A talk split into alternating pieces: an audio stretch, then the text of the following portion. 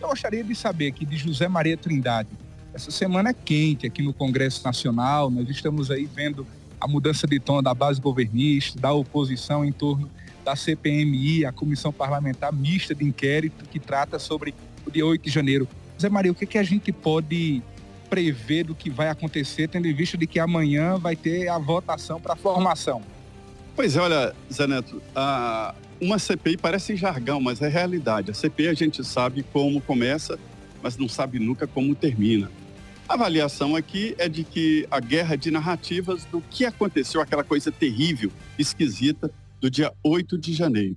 A gente não sabe o que vai acontecer, mas tem uma ideia de que Renan Calheiros está dominando a CPI do dia 8, né, o grupo do governo. E isso é problemático.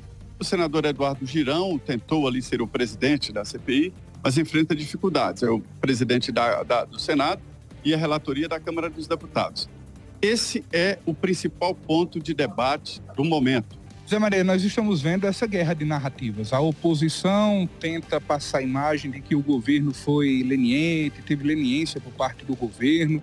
A base governista já mudou completamente o tom. Quem resistia à CPMI agora apoia. Tanto que Renan Calheiros, que integra a base de Lula no Congresso Nacional, está largando a frente para presidir essa comissão com a liderança dos partidos como equilibrar? É possível equilibrar esse contexto da oposição e também da base governista? É, como você disse, é uma guerra, né?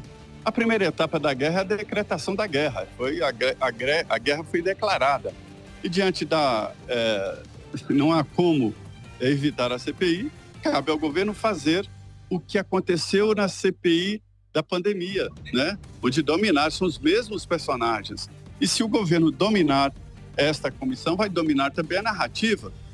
E é muito estranho né, que você possa imaginar que o governo tenha liderado um grupo louco para quebrar o próprio palácio. Então tem um monte ali de fake news e um monte de narrativa.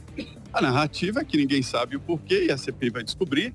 Um grupo liderou, chamou a todos e pessoas que estavam aí há muito tempo, pais de família, pessoas pacatas que nunca se viram numa situação dessa, entraram na onda e entraram aqui no, no, no Congresso, no Supremo e no Palácio.